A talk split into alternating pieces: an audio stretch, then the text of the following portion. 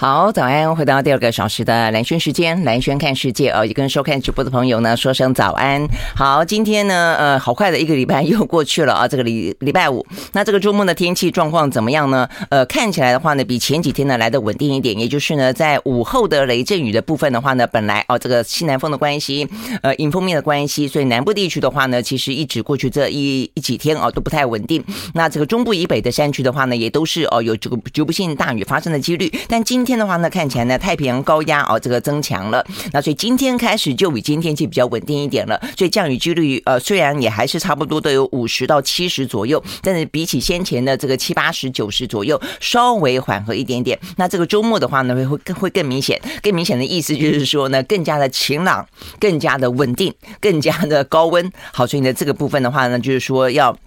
期待呢，呃，这个比较剧烈的啊，这个呃午后的雷阵雨来消暑的话呢，未来这几天可能啊，这个会比较呃这个挑战一点啊，就是说出门的时候，如果你真的要出去走走的话呢，是真的还蛮蛮热的。好，那但是呢，呃，当然这个周末比较可能会去山间水边了哦，那所以呢，山间水边也还是要稍稍微注意一下，因为它的降雨几率也还是比平地呢来得高一点。OK，好，所以总之啊，这个今天的天气稳定一些，那所以呢，高温特报的话呢，也有六个县市。好，这个六个县市的话。那屏东跟花莲是橙色灯号，所以连续三十六度以上的高温。那另外的话呢，台北市、新北市、台南市跟高雄市，呃，都是黄色灯号，是三十六度以上的高温。OK，好，所以呢，这有关于呢今天。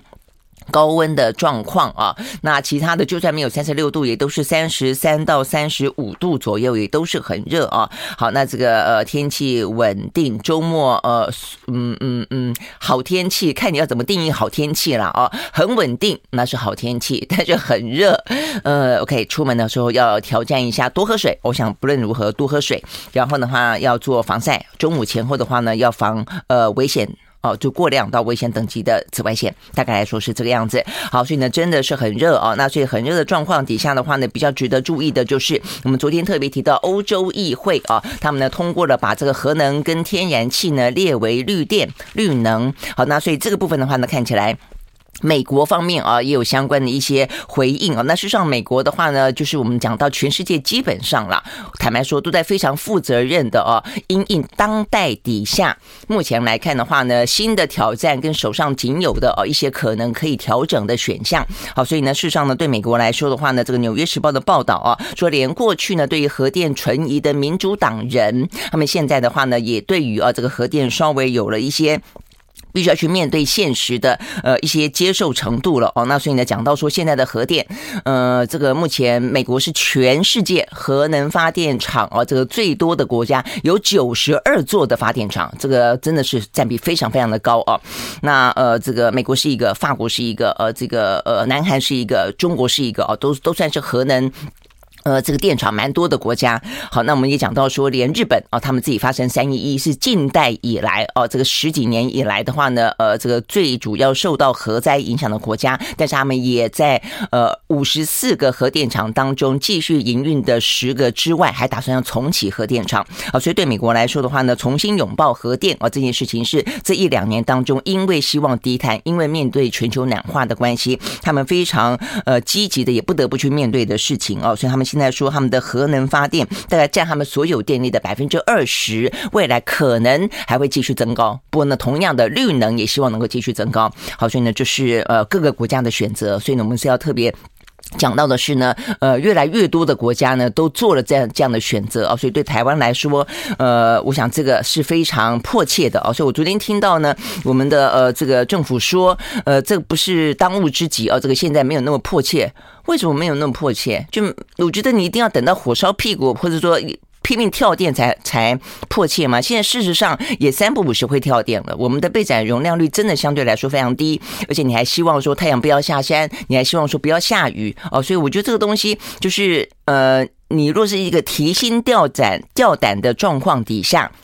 呃，期待它不要有万一，这个就不是一个稳定的能源政策哦。我觉得同时它也就不是一个负责任的能源政策啊。觉得各个国家政府都是要提前应应。你明明知道灰犀牛跟黑天鹅就在眼前，你一定要看到飞天鹅扑翅而来，你才要做决定吗？那现在在昨天啊，其实除了我们政府这样说说不是很迫切之外，没有需要立即调整的这个呃这个必要性之外，问题是同时我们看到昨天我们的天然气的四接站，先前的话呢，呃，投影。这边在讲三接，那另外的四接的话要盖在基隆，基隆呢一个很漂亮的啊，这个外木山这个地方就是和协和电厂这个地方要改为天然气的发电，那现在的话呢，这个接收站呢正在进行环评，昨天啊这个就环评闯关失利，啊这个是相关的环保团体啊这个认为呢，它其实它这个环评。语言不详，那包括环评委员也质疑哦，这个他目前提供的一些数据的话呢不够完整，那也评估要求呢，呃，这个填海的面积希望能够再再缩减啊，所以经历了四点五个小时的马拉松的审查，昨天呢并没有闯关成功啊，要求呢补件再议。好，那所以呢我们讲到说这个天然气的问题，所以天然气的接收站盖哪里本身就是一个环保的问题，呃，基本上你要能够不影响到海洋，不影响到渔获，呃，等等等啊，不影响到当。呃，当地呃沿海的一些生物，在桃园是早教的问题，在基隆有基隆其他的一些相关的问题，同时你还要因应天候的问题，因为天然气的接收站还不是所所有时候呢都好接收的，碰到台风的时候等等的时候，同样它有能源安全的问题，碰到战争的时候，比方说俄乌战争，俄乌战争就导致呢这个德国仰赖百分之六十的天然气，结果中断。哦，所以呢，对他们来说的话呢，所以天然气这个问题，它有本身在设置接收站本身的环评问题，它有影响到附近的海洋沿岸的问题、生态的问题，它也还有呢天候的问题，它也还有呢这个能源安全自给自足的问题，会不会受控于别人的问题。所以我觉得这个其实都是呃放在眼前，你要必须回答他的。我们怎么可以一码归一码说哦，这方面呃事情正在发生当中，哦，这个被转容量率不断的降低当中，然后呢？接收站的环评也不断的卡关当中，然后呢，对民众的质疑，对国际之间的呃重新思考，我们说我们没有很迫切，就别的国家都很迫切，我们就特别没有很迫切。呃，OK，好，所以呢，这个实在是。好，所以呢，就是在我们一开始啊，这个讲到天气的话呢，照例这段时间，因为全球都在面临这样的热浪，面临这样的一个极端气候，所以全球的政府呢都在负责任的应应这个话题啊。所以呢，接二连三的，我们从日本看到呃南韩，从岸田文雄看到尹锡悦，看到欧洲议会，看到欧盟，看到美国，现在呢台湾目前说呢不迫切。好，所以呢，就是有关于呢今天一早啊跟大家谈到呢呃这个气气候啊这个。呃，越来越热哦，跟这个能源上面的问题。好，所以呢，这个是一开始讲到的。那接下来的话呢，一样的看的就是疫情喽。好，疫情的话呢，呃，这个全球也是一样啊。目前看起来呢，再次掀起了另外一波啊，只是这一波的话呢，可能没有过去呃等于。今年年初而来的这么的猛烈，而且今年年初也燃很多了啦哦，所以呢，对于全球各个国家，呃，过经过过过去这一波的话呢，不管是自然免疫呃自然染疫，或者是因为打疫苗的关系，相对来说哦，他们。面对病毒能够共存的啊，这个空间都来的还比较大哦，所以到目前为止，即便啊，这个看起来疫情有再次的卷土重来，但是各个国家的一些呃防疫的措施，现在目前看起来啊，我们很。认真的去看，大概就是顶多本来说不戴口罩的了，现在几乎你去看这个电视画面啊，这个新闻画面，几乎没有人在戴口罩的啊，尤其是那种不管什么北约峰会啦、G7 啦啊，什么各式各样的什么达沃斯啊，几乎就没有人在戴口罩啊。但是现在有些的话呢，室内重新的是要求戴口罩了，那呃这个距离也特别要求大家提高警觉了。但是更严格的部分的话呢，其实大部分的国家都没有哦。好，但是我们还是要说这个数字呢，也还是啊这个。蛮值得注意的了啊，在今天的话呢，看起来是六十八万人单日新增啊，一样的有十四个国家破万。那在呃，我要稍微讲下这个法国，这个法国我昨天眼花了。呃，他其实我看到不是有，我不是讲了三十一万吗？呃，因为我昨天后来要上节目，别的节目之前，我再看了一下这个相关的数据，要做准备嘛。一看，哎，我把三千一百万是他的总人数，我觉得他染疫的总人数看成新增人数了啊。它昨天新增的十五万啊，但是也蛮多的，因为法国就是呃前天是二十万，昨天是十五万，今天的数字是十六万哦，所以也是还蛮高，也都是德国呃欧洲最高啊，但是呢呃不是三十一啦哦，那 OK，所以呢这个部分要稍微的。呃，这个修正一下哦，好，但是就欧洲来看的话呢，也还是呃很很多，而且我昨天后来也才发现说，哎，到了下午的时候，你就发现说，德国跟英国也都通报出来了，而且呢数字都不低，所以呢，但是呢，今天早上一样的，德国英国又不通报了，就变成我一早看到的数字的话啊，其实欧洲的通报现在大家也都越来越。嗯，随性自由一点点啊，所以就变成说每一个时间点啊，去跟大家讲到的、分享到的最新数字啊，呃，有分享出来的是他们的最新，但是不见得代表其他的数字不存在啊，他可能会其他的时间点再补上。那呃，而且也不见得是当天啊，有些时候像芬兰，我们就说了，他呃，可能当地呃，他们通报的数字跟。呃，这个呃，就是他们他们通报可能一两天，或是说呃早上下午不一定啊。OK，好，总而言之，呃，在昨昨天啊，其实德国有十三万人单日新增感染，英国呢有两万八千多人单日新增感染啊。但是今天早上啊看到的时候呢，依旧的没有这两个国家的数字。那比较严重的是，我们我们刚刚讲到法国十六万多人，意大利十万。希腊一万八，芬兰一万二，奥地利一万一，葡萄牙九千多哦，所以大概是这个样子哦。那但是我想接下来到了下午的话呢，可能德国跟英国的数字还会再出来。所以目前看起来的话呢，是这些国家，嗯，确实啊，这个就是目前欧洲我开始疫情重燃的国家，尤其是法国、意大利、德国比较比较明显啊，这个数字都是比较多万的。好，所以呢就是欧洲地区哦，那这个欧呃美洲地区的话呢。美国今年五万五，那这个呃墨西哥今年三万一，那美国的话今天死亡的人数有两百六十五啊，所以这个数字还蛮高的。OK，好，所以呢就是美洲。那澳洲的话呢，现在是冬天哦，但是冬天的话呢一样飙高了，所以澳洲跟纽西兰今天都破万了哦。所以我们昨天还讲到说纽西兰确实飙高了，现在呢又破万，澳洲四万三哦，纽西兰呢是一万多。我们休息再回来。I like 好，回到兰萱时间啊，所以刚刚讲到这个疫情，讲到这个欧洲啊，这个还蛮严重的，也讲到这个英国啊，这个英国的跟德国的数字呢，在昨天下午才出来啊。那因为讲到英国，特别要讲一下，我们待会啊会邀请到专家来谈谈英国，因为呢就在昨天讲到说呢，英国呢呃的首相 Johnson 呢被两个蛮重量级的呃这个内阁的大臣呃逼宫之后啊，那其实啊其他的一些呢内阁的官员呢纷纷都请辞啊。那现在呢经过才一天之后啊，昨天下午看到有四十几个哦这个内阁的官员。员呢来呼应啊这个请辞，今天早上再看到的数字呢，已经五十几个阁员啊，呃，他们呢都要请辞了，所以逼的呢，Johnson 正式宣布，他现在呢等于是他愿意辞职下台了。呃，他的目前的状况是一个看守，他说他自己是个看守首相啊，是一个看守内阁的一个状态，会等到今年秋天哦，等到呢这个保守党的内部呢选出新的党魁来之后，他才会下台啊。但是显然的，目前呢党首保守党的内部觉得说不行，你现在。就要下台，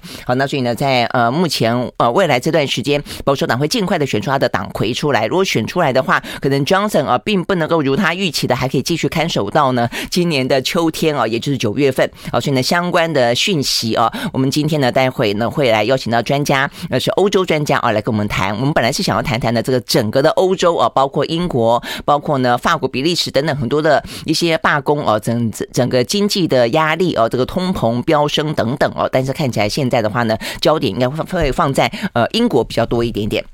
好，所以呢，接下来的英国的政情会如何的发展啊？这些部分的话呢，都是我们待会会来为大家呢，呃，来关注啊，这个深入讨论的。好，所以呢，这边是先插播一下，待会我们会进行的内容。好，那刚才讲到的疫情啊，这个除了嗯，这个澳洲哦，这个澳洲现在是冬天，但是依旧的疫情飙升啊，所以澳洲我们目前看到呢，他们的方式啊，并没有紧缩相关的防疫的措施，但是有提醒啊，这个在室内的话呢，应该还是要。戴口罩。再来的话呢，比较重要的，我觉得也可以呃供参考了，就是啊，他们的话呢宣布，呃，等于他现在跟他们原本跟我们一样啊，就是说第四季就是呃加强针，他们是建议啊这个六十五岁以上的长者来打，但是呢，就是在最近啊，整个的疫情呢再一波起来的时候，他们已经已经呢强烈建议五十岁以上的族群也要施打第四季了，然后也开放给三十岁以上的啊这些青壮辈也可以打第四季了。不过他们非常负责任的对呃这个民众说，呃，基本上三十岁以上的打了以后效果。大不大？他不敢保证哦。但是呢，如果大家觉得不放心，想要打的话，澳洲政府是提供这样的一个疫苗的第四剂的量给大家去施打的哦。所以意思也也就是说呢，这个 BA 点四、BA 点五哦，事实上目前也正肆虐着澳洲哦。所以呢，他们现在呢，把这个打疫苗的呃这个嗯状况哦，跟打疫苗的政策做了相当程度的调整，那就放宽了啦。呃，先前本来是觉得最高风险的呢，才需要打到第四剂，那但是现在的话呢，就是让三十岁。以上的都通通可以打，OK，好，所以呢，这个部分是欧美国家以及呢这个。纽澳，那亚洲地区的话呢，在今天啊，这个日本超越台湾了。呃，这个日本呢，今天数字来到了四万四千多人啊，这个单日新增。呃，但是他们虽然四万四哦，但是死亡人数是十五人。那我们是三万一哦，但我们的死亡人数呢是一百零五人哦，所以我们的死亡人数坦白说还是居高不下啊。那我们说这个死亡人数是一个落后指标，因为先染疫，那染疫之后有个进程，那之后他可能病情加重哦，那最后才死亡。但是呢。这个落后指标，坦白说也已经好一段时间了啊！这个落后指标，照理说，我们我听说我们疫情趋缓啊，这个确诊人数趋缓已经一两个礼拜了，所以照理来说的话呢，我们的落后指标，呃，这个死亡人数再走一两个礼拜，应该也差不多应该要趋缓了。但如果没有的话，我觉得这件事情对我们来说，可能是必须就要去警觉的了哦。那我们现在整个的。呃，确诊人数虽然是趋缓啊，但是呢，这个缓的速度哦，也是呃比想象中来得慢哦。等于是我们高峰没有高到很高，所以我们接下来的话呢，呃，这个下来也下来的比较慢一点。好，所以我们刚刚讲到日本，日本的话呢是目前另外的呃这个受到关注的。那他们目前的状况啊，呃，还蛮。呃，这个等于是气氛上面还蛮紧绷的哦，但在防疫措施上面，目前看起来并没有太大的改变。但是它气氛上面的紧绷，包括呢东京都哦，这个东京都知事哦，这个小小池百合子啊，他自己甚至说，因为东京都在昨天大概单日新增已经有八千多例了哦，那他说他认为呢，他们的疫情已经进入到第七波，也就是跟欧美国家一样第七波。那他们推估到了八月份他们会进入高峰哦，等于这一波的 BA。点四 BA 点五会有另外一波高峰再起，高峰的话，他担心光光东京都就会有五万五千多人感染单日哦，嗯，所以呢，其实他们对于目前这一波的疫情啊，也是。看起来是有一些担忧的啦，那但是呢，目前并没有啊，这个他们要开会讨论，但是并没有还还没有就是决定哦，要不要呃有任何的防疫措施的改变啊？但是目前看起来可能还要再观观察一段时间，因为不只是东京都，呃，东京都附近的神奈川啊也是病例激增，大阪也是，琉球也是哦等等，那所以呢就是呃熊本也是呃岛根县也是 OK，所以呢这个部分大概是目前呢呃日本最新的状况，那这个东京。精度一样的哦，首呃首都呢一样，就是通常都是染疫的状况哦，是呃最快拉警报的哦，所以目前他们对于东京都哦这个未来一个多月当中呃疫情的呃这个估算看起来还蛮紧张的哦，所以如果说真的你现在是要去呃日本的话，我刚讲到几个地方，呃东京是一个嘛，还有其他几个哦他们的这个什么省省道。哦，这个什么州啊等等的地方，呃，稍微注意一下啊。OK，好，所以呢就是日本，好，日本的话呢是四万四，台湾是三万一啊。那再来，我们先讲完其他的国家，再回过头来看台湾啊。那这个南韩哦，南韩也是比较高一万八，那它的确它死亡人数十个，印度一万八，以色列一万。啊，一万，那这个新加坡九千九百多，那 OK，香港，香港昨天的话呢，呃，从两千多例连续几天，现在突破三千例，啊，所以三千例，他们本来有个机制，说到了三千例的话呢，跟境外之间的航班要熔断，啊，有点像股市当中突然之间跌太多了，就熔断机制啊，先暂时休市。那他们的呃航班本来有一个熔断机制，但这一次的话呢，他们说宣布即日起暂停实施熔断机制。OK，好，所以呢，这就是我们今天有讲。讲到我观察的啦，就是说我发现，呃，虽然他们还是口头上面都是强调社会面的清零啊，但是其实他们在经济部分啊的手段上面有慢慢的啊，呃，就是做的更局部、更针对性一点，就希望影响到的范围稍微更更少一点。呃，然后的话，让经济可以稳健的哦来复苏，所以你看香港这个部分的话呢，就取消熔断哦。OK，好，所以等于是呃紧张归紧张，该塞的塞，他们很很习惯要塞啊，一发现一些病例就塞。那塞的话呢，就是小区小区的来进行封控啊。但是目前香港的话呢，是采取这样一个熔断机制暂缓哦。但是呢，北京哦，目前面对的挑战是，它也出现了 BA 点。五点二哦，那所以这个部分呢，挑战这个北京到底要不要重新进行封控？哦，那对台湾来说的话呢，台湾昨天啊，这个陈时中重现在疫情的记者会当中，因为还宣布了一些呢境外移入的调整的政策哦，所以本来不是说说不要放宽的这个两万五，突然间昨天昨天宣布放宽了，放宽到四万人次。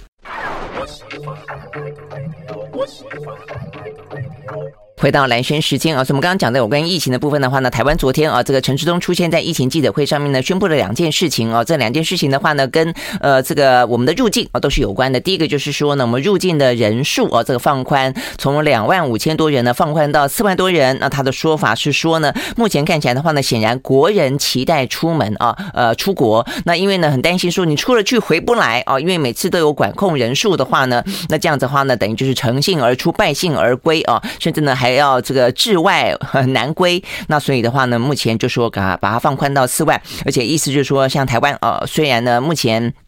看起来啊，这个疫情还在啊，但是呢，他说重症率并没有提升啊，所以呢，这是边境放宽呢最主要的两个理由。好，那除了呢这个把两万五放宽到四万之外，呃，有三类的人啊，这个入境之后的话呢，现在也可以呢从即日起不用持两天之内的 PCR 阴性的检测。哪三类人呢？第一个国人，第二个的话呢就是呃持有有效居留证，台湾的有效居留证的人。人，那再来的话呢，就来台转机哦，转一下就走的这三类人的话呢，即日起搭机前不需要再持两天之内的 PCR 的阴性报告。好，那但是如果说你真的进来之后快筛，我们进来有快筛嘛？哦，这进来如果快筛阳的话呢，也还是要七加七。好，大概来说是这个样子。好，所以呢，就是有关于呢这个台湾。呃，疫情呢，边境再一次的松绑了一些啊，那我想这就是选择了啊。那这个松绑的话呢，大家呃可能就会比较担心说，那会不会 BA 点四、BA 点五会再进来？那我想这个部分就是大家要提高警觉，因为你终究也挡不完。坦白说啊，那只是说呢，目前台湾的染疫人数啊，经过过去的两个多月，从四月份到现在啊，也不少了啊，这个也染了不少人。那 OK，所以呢，再加上我们打疫苗啊，如果需要的话呢，尽快的再打。我想，尤其是目前了，这个台湾比较跟国际之间比较不一样的，除了这个就是长辈一样的是高风险之外，小朋友跟小小朋友啦，我想这个脑炎啦，一些相关的这个 miss C 啊，啊，这个部分在台湾似乎比较多一点。那我想这个部分的话呢，疫苗来来尽快打哦，所以呢，争取时间打完，呃，打满。那之后的话呢，如果我看目前的专家的推估啊，包括。呃，这个呃，李冰颖啊，他是我们的这个 I 呃 ACIP 的召集人嘛啊，他说大概来看的话，应该到呃八月的时候啊，可能就是 BA 点四、BA 点五 会来哦，但他认为不会再飙高到八九万了哦。那 OK，所以呢，这个部分等于是我们有一段时间哦，可以来做准备，来做缓冲，大概还有一个半月左右的时间，一个半月到两个月的时间啊。只是我们这个缓冲到底是不是有争取时间做了什么？为什么要再次强调次世代疫苗啊？那包括一些抗病毒的药，呃，该有的啊，包括儿童的啊，小小朋友的这些疫苗等等啊，能够呃这个尽可能的去购买啊，这个更充沛的啊，就应该让它呢呃不予匮乏。OK，好，所以呢，这个部分的话呢，是讲到跟疫情有关的消息。好，那看完疫情之后的话呢，接下来就一样看的是欧美股市喽。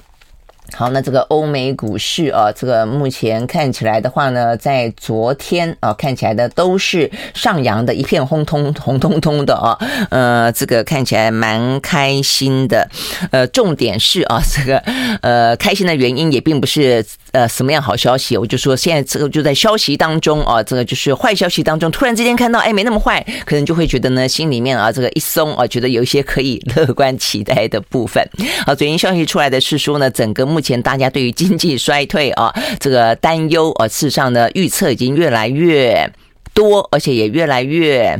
怎么讲，就越来越 sorry，就是他可能对于会衰退这件事情，几乎是不管美国，不管是 IMF 啊，就大家的预估似乎都会了啊，只是说轻重程度而已啊。所以昨天就有传出来说，那是不是就提前不要再升息了？可能还还可能要降息了啊？那所以呢，这个消息出来之后，当然。呃，这个市场当中就一个宽心哦，那所以呢，就又都都都涨了。但是是不是这个样子呢？呃，未必。但是我们先看指数啊，这个指数呢都是上扬的。呃，好，从美国开始看起啊，在美国的话呢，道琼工业指数上涨了三百四十六点八七点，收位收在三万一千三百八十四点五五点，涨幅是百分之一点一二。纳斯达克指数上涨百分之二点二八，S&P 五百呢上涨百分之一点五。另外呢，费城半导体涨了百分之四点四八。好，所以呢，就是美国股市。那欧洲呢，三大指数也都是上扬的。德国呢涨了百分之一点九七，英国涨了百分之一点一四，法国呢涨了百分之一点六。好，所以我们刚刚讲到呢最主要啊，是说市场呢担忧啊，这个经济衰退，然后呢也反过来说，那这样的话会不会？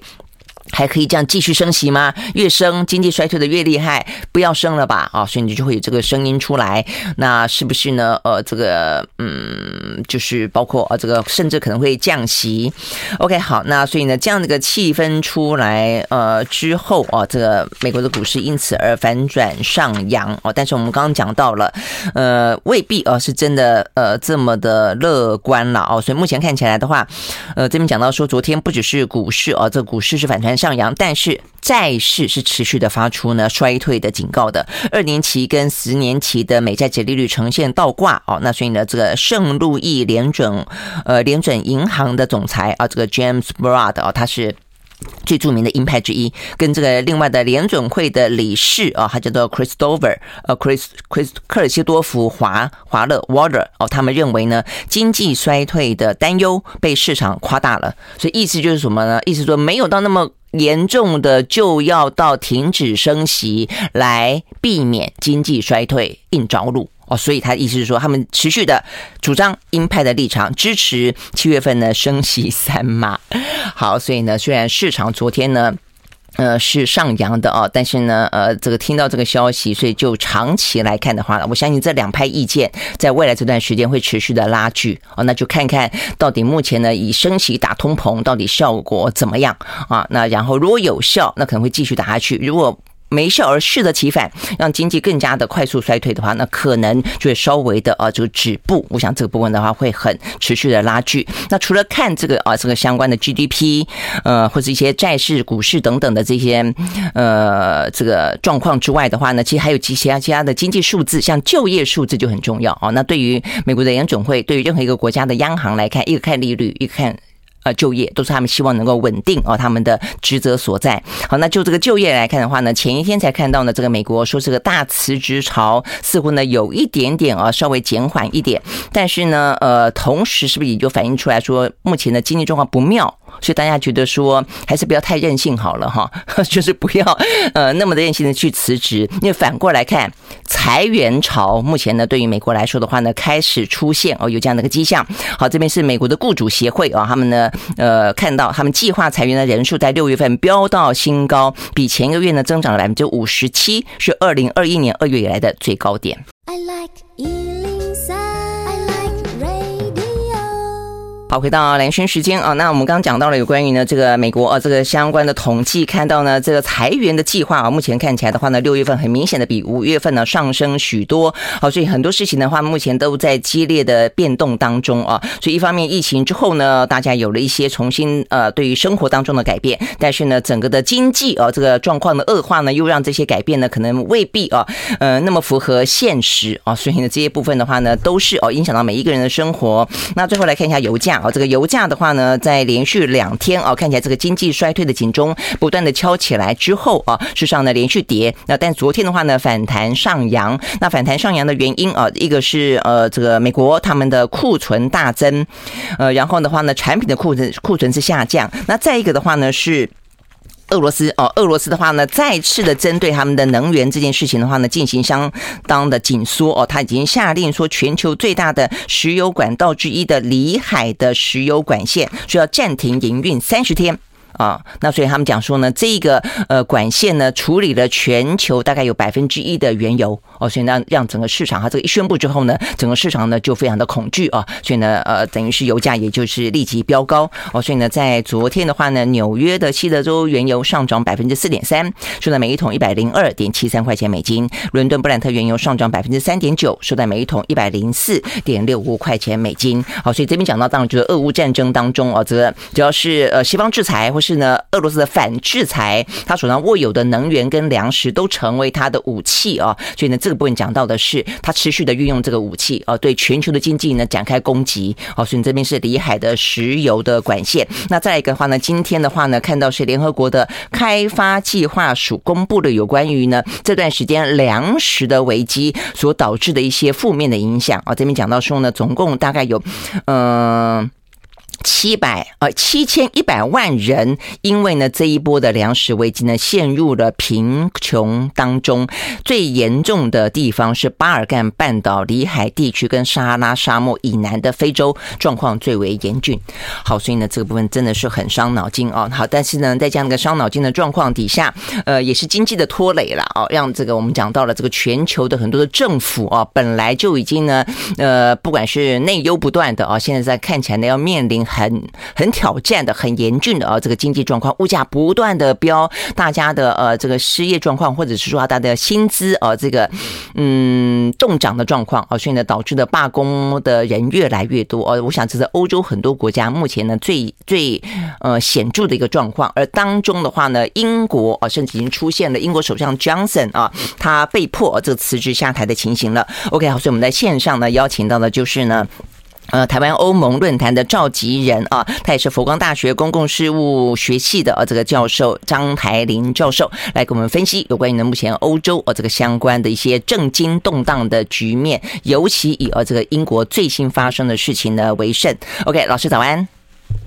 主持人还有的。各位呃，听众大家早。OK，好，我们本来要请老师的跟我们讲更广泛的这个欧洲，但是目前看起来的话，英国事实上状况已经呃首当其冲了啦，最严重了啊！我看这个呃，Johnson 挡不住了，五十几个阁员呢都辞职啊。那现在他的意思是说呢，秋天哦，我这个秋天呢，我看守到秋天呢，我就会下台。然后呢，他也特别提到说呢，呃，他觉得他要离开一个他最觉得迷人的、喜欢的工作，觉得很伤心哈，等等等。但是显然的，他党内的同志呢，呃，还。不吃这一套，希望他立即下台。所以目前看这个英国的政情状况怎么样？呃，这这现在这个发展主要呃，就是 Johnson 已经被迫呃下台。那呃，同样的，当然他在目前的一个风波之下，呃，或者是说呃，对他的呃这个呃不满之下，那么大家都希望他能够呃立即的下台。但是呢，呃，就他们党内包括这个，我们看到。呃，苏格兰的这个首相总理啊，呃，就公公开的抨击他说，呃，他不需要呃，这留到这个秋天嘛，嗯，啊，这快。第二个，他们不是有一个所谓的党的执行委员会，呃，一九二二也是在思考说要修改这个所谓的党章规范，意思就是说，他去年呃已经有一次被这个提不信任党党内的哈机制，他们是理论上他们的规章是一年以内不能再提，现在他们也思考。说是呃可以修改以后立刻再提一个不信任，那这样他就立即的呃离开的下台。但是其实从这个角度，呃，为什么？我想这个呃，就是关于他这辞职下台，他是不是熬得到呃秋天，还是会有变数的。除了刚刚这个执委党党的执委会之外，另外是有一点就是说，呃，其实保守党里面他们在过去一直都有一个很好的一个呃风范。就是你今天的遭遭受到不信任了之后呢，他会主动的自己就是觉得哈颜面无光而下台，像过就自己自己摸摸鼻子下台就是了。问题 Johnson 不是这样的人呢，所以大家对他就就感觉到这个当然另类之外呢，其实他在他现在这样子的困兽犹斗哈，对他来讲没有什么好处，而且对保守党的伤害更大。嗯，因为在过去的传统里面，如果我们没想过去那个呃，在这个梅吉尔夫人她在铁娘子梅吉尔夫人她那时候下台的时候，就是因为她觉得党内的支持不够多，嗯啊，第一轮的时候不够多，所以她就呃自己认为啊，呃颜面无光，所以她就在她就不参与第二轮了，所以她第二轮给另外一位年轻的。原来跟跟她对决的张老师说的是梅伊，对不对？梅伊，对，他们他们那个时候就是呃，当时第一轮对决的时候不是梅伊，他是后来后来这个呃这个嗯这个柴契尔夫人就啊柴契尔夫人，OK，就支持了这个这个呃梅姐，如果在在第一轮也有的。是他这样子，他们这个当时都有这样的一个风范，而现在看到感觉起来啊，尤其在欧洲整个的政治的氛围，看到这个江胜就是完全。呃呃，运用这个，所以现在也是，就是刚刚主持人也谈到，欧洲在政治上的一个氛围啊，它是一个比较负面的、比较吊诡的。就是说，很多的政治的领袖，包括这个奥呃这个呃匈牙利，他们或者他们时常会运用我们讲的所谓的民粹啊，在的故弄玄虚啊，然后再讲说哎，很多选民还是支持他呃，像这样子的一个方式，然后呢，影响到党内整个生态。然后甚至于就是说，包括在这个国际的政治上面，那所以像谈这个江泽的呃现在的问题也是一样，呃，我刚刚讲到，哎，可能很这个呃熬得住，最重要他在呃欧洲国欧洲的一些跟他的这个呃我们讲同人同宅的呃这个的形象，呃特别我讲的他得罪马克宏嘛，虽然马克宏呃也是不是那么的顺畅，但是不要忘记在这个江水也是在主导。像是我们讲的，在安全战略上面，这个欧克斯的案子也是他，还有奥地利呃澳大利亚的总理现在是换台换人下台了。嗯，那我们看得到，有时候就是说呃这个政治的非常的吊诡。现在像像像，所以在这种情况之下，那么呃枪声是不是能够这个维持呃到秋天是不是？像我现在好，哎，老师，我们先休息一会儿，好不好？我们先休息一会儿再回来继续分析。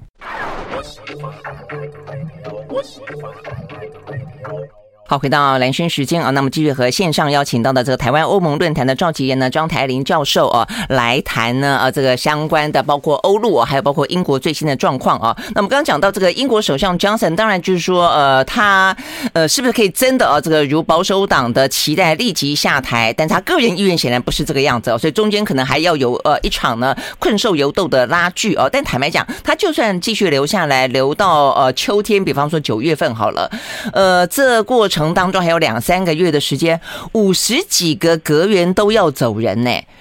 呃，这样的一个走人的状态底下，他怎么去 hold 住？怎么去让这个内阁？我觉得这也是一个非常伤脑筋的事情。那难不成就摆烂不做事吗？哦，那我看今天 BBC 呢，呃，立即 BBC 是英国的媒体啊，这个英国非常权威的媒体啊，他自己分析了呢，有三大理由是让啊这个保守党内啊这个倒戈要逼啊这个嗯 Johnson 下台的原因啊。那我想一个的话，就我们刚刚讲到，其实呢，呃，这个 Johnson 是欧洲的川普啊，这个非常的搞民粹啊，这个风格，哎。嗯，非常的自我啦，啊，这个打破一切的规则。这中间的话呢，就有三个呃，跟他的争议作风有关。一个呢，就是最新的这个，我们翻译成叫做嗯，叫做 Pincher 哦，这个是他呃，我们翻译成品契尔，就是就是说他先出咸猪手哦，这个党内的副党。呃，副党魁针对两个男子伸出咸猪手啊，那这个人啊是第一个，这个最新的这个导火线，就是压垮骆驼的最后一根稻草。但之前的话还有个派对门，那另外还有一个的话呢，就是一到欧文帕特森这个人的话是说他去年底说去年底的话呢，他因为贪渎的关系哦，所以保守党内部呢是对他要做出呢停职三十天的处罚的。但是呢，哎，Johnson 把他 hold 住了，压下来了。所以显然的，呃，这个 Johnson 他对于一些争议事件，呃，政治道德这件事情，跟所谓的正当性这件事情，他的呃，他的定义都比别人宽松，都很不一样。我觉得这三个事件，呃，是啊，这个 BBC 所列出来的。那另外一个就是我们刚刚有讲到的，就是整个的经济事件。经济的话呢，目前看起来的话，他们的呃，这个通膨已经到了九点一了。再一个的话呢，我觉得 BBC 最毒的是第三个让呃 Johnson 下台的主要原因，说这个。呃，领导人既无重点也无想法。好，老师你怎么看？呃，经济上面其实当然最重要。我再呃补充一点，他现在呃，我看一个最新的数据啊，就是呃，江总他在经济他们的那个，因为呃脱欧的关系，让他们的这个全国的呃总生产的这个呃生产呃率啊，已经降到呃少了百分之四，所以这是一个呃问题。嗯，另外在这个整个呃欧洲里面呢，它最重要的就是呃，今天我看到最新的一个呃讯息也是啊，马克宏也特别很严厉的在在批评他，我觉得他。跟刚刚主持人讲的也是，呃，就是类似啊。因为马克龙特别讲明，他说他这个人呃缺乏这个呃严谨性，还有呢，这个做事不不按牌理出牌。嗯。第三个就是说呃不断的谎言啊。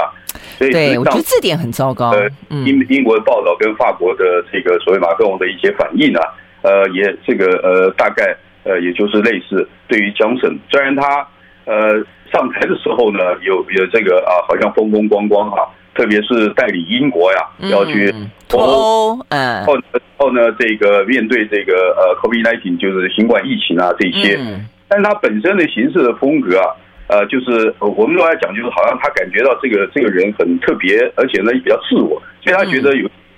有些这个小的细节没有关系啊，他觉得好像比较大的，但是问题在于说，毕竟是呃一个呃呃执政党。再加上他们又英国也是大国，那么再加上他们的这个歌源呢，而且英国在欧洲也是相当重视很多的我们讲的一些的呃道德或者人权标准，对吧？本身保守党的基本上的一个价值还是属于这种类型，不像比如说我们讲的这个呃左派的一些社会党或者是呃共产党，呃他们有一些基本的价值啊，也许比较这个这个呃不一样。但是就这个保守党的本身的一个党的价值来讲的话呢，可能江森在这方面的行事风格啊，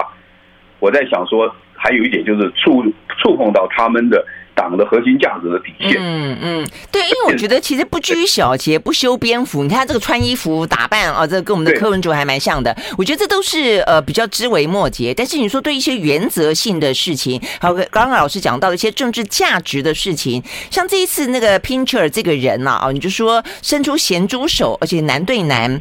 呃，他的反应就一开始说他一开始他说他应该不知，就接下来就说啊他忘记了。一直到昨天，他还说对不起，我做了一个错误的决定。他早点承认不就好了吗？对，我想这个就是相较于法国来讲的话，法国其实在呃马克龙现在连任在新的内阁上面，其实，在上个月在组阁的时候呢，也有一位部长也被控告这个所谓的性骚扰的问题，嗯，呃呃也是吵得沸沸扬扬哈。然后呢，那么大家在告，但是呢，在新的内阁名单里面。马克宏还有他现在的总理啊，那个已经把这个人就批掉了，就没有他。嗯，换言之，在呃法国至少他在相当处理这个事情，他至少部长级的时候呢，他们也很谨慎。另外还有一个，像法国在处理这种类似的时候，有呃前年在选巴黎市长的时候，有一位市长就是因为闹出了这个性的丑闻，就本来几乎是赢已经赢定了，结果会临时撤换，换成另外一个就是为来来这个打这个巴黎市长。对抗线啊，就就输掉了嘛。所以换言之，相较我想就是我讲我刚刚讲欧洲，他们有的时候虽然在这个呃政治人物的领导风格会不一样，但是他们有时候对于有些像这个男女平权啊、性别这个这个平等这个问题上面，我刚刚讲，就像法国马克龙现在的执政党，他是中间中右，他一样有他的核心价值。所以你那些现。虽然大家啊不是说这个排山倒海的在那边的说教或是给压力，但是呢，有些这个时机到的时候呢，它一定会一起的发酵，让你这个承受不住像这种压力。所以刚刚主任谈到，他如果这样子连这个再继续做的话，一个五十个下来，他他昨天在呃我在昨天吧第一时间，那那个江省不是展现出好像一副呃不在乎呃没什么了不起，我立刻可以再找两个人来替补啊。呃，去教育部长或什么这样子，哎，对对对，马上就当了财政部长，嗯，外交部长也是一样，就这样马上来替补啊。但是你能够替补多少人啊？尤其是内阁发英国内阁是这些部部会的首长，一定都是这个都是国会议员，对。你除非你每天大风吹或是轮流坐椅子，那不是全世界要来看这个英国传统政治的笑话吗？所以我觉得可能还会进一步的在呃发酵。嗯嗯，OK，所以那进入发酵的话，我觉得当然我们刚刚讲到他个人的风格哦，这个很很很是一个关键。那马克龙对他来说，显然在这些比较敏感的政治议题当中，还包括了这个 LBGT 等等，都会来得更加的呃政治正确，或者来得更加的谨慎。但是整体的呃，目前看起来欧洲所面临到的经济环境，好像真的很糟糕，对不对？对，所以他们现在就是呃有。然后也很有的时候也很无奈嘛，就是俄乌战争一直在持续嘛。那然后呢，这个呃电价还有这个呃呃还有物价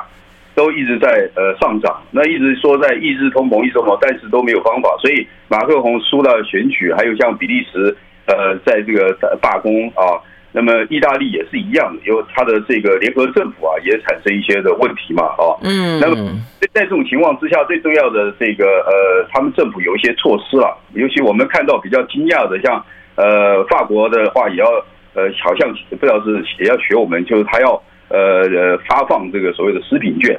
啊，就是我们讲我们的消费券，消费券这样子，他食品券。第二个，他可能要动涨一些呃天然气跟石油，因为。他们现在有时候把任这个像我每天这个汽油啊，开车的汽油啊，也把它这个当做是一个生活必需品。嗯，呃，嗯，当当时黄背心啊，对，这个没错，所以说发出来，因为很多人他每天开一百公里在乡下，你没有感觉，可能加一个油加多多一分钱的话就不得了。他是这样，所以慢慢慢在在改变，所以都是呃非常的呃辛辛苦。但是老师，我们先 OK，好，行的，谢谢老师。